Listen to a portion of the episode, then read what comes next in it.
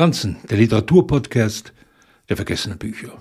Was bewundern wir doch die goldenen Zwanziger in Berlin, in New York, in, in London.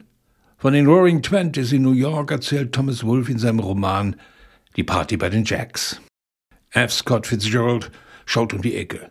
Zu Wolfs Zynismus war er nie imstande.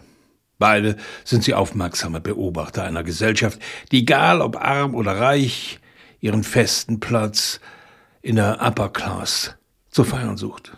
Jack, als Jude aus Koblenz eingewandert, hat sich ganz dem Klischee entsprechend vom Tellerwischer zum Millionär hochgearbeitet, ist Teil des Geldadels in Manhattan, der sich mit Glamour umgibt.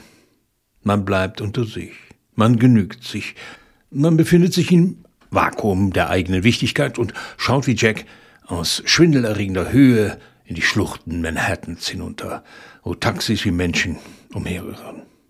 Leicht könnte das Sophisticated der Happy View zu einem amüsanten Spiel la Oscar Wilde abdriften.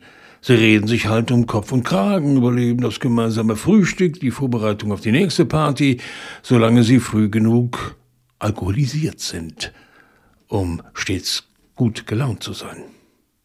Bis sich das Ungeheuerliche einschleicht. Die Hausherrin muss eine Angestellte zur Rede stellen, weil sie sich an der Hausbar der Jacks vergreift und darüber hinaus ein Kleid verschwunden ist. Wer anders als die Untergebene kann es gestohlen haben?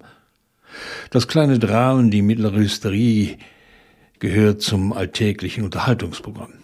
Über nichts lässt es sich besser Smalltalken als über die Empörung. Was den naiven Glauben der Roaring Twenties kalt stellt, dass alles Gott gegeben ist. Zumal der feine Ton einer Ehekrise, die versiert auf der Klaviatur der Verletzlichkeiten klimpert. Die Party bei den Jacks entstammt in der Übersetzung von Susanne Höbel dem 19. Jahrhundert.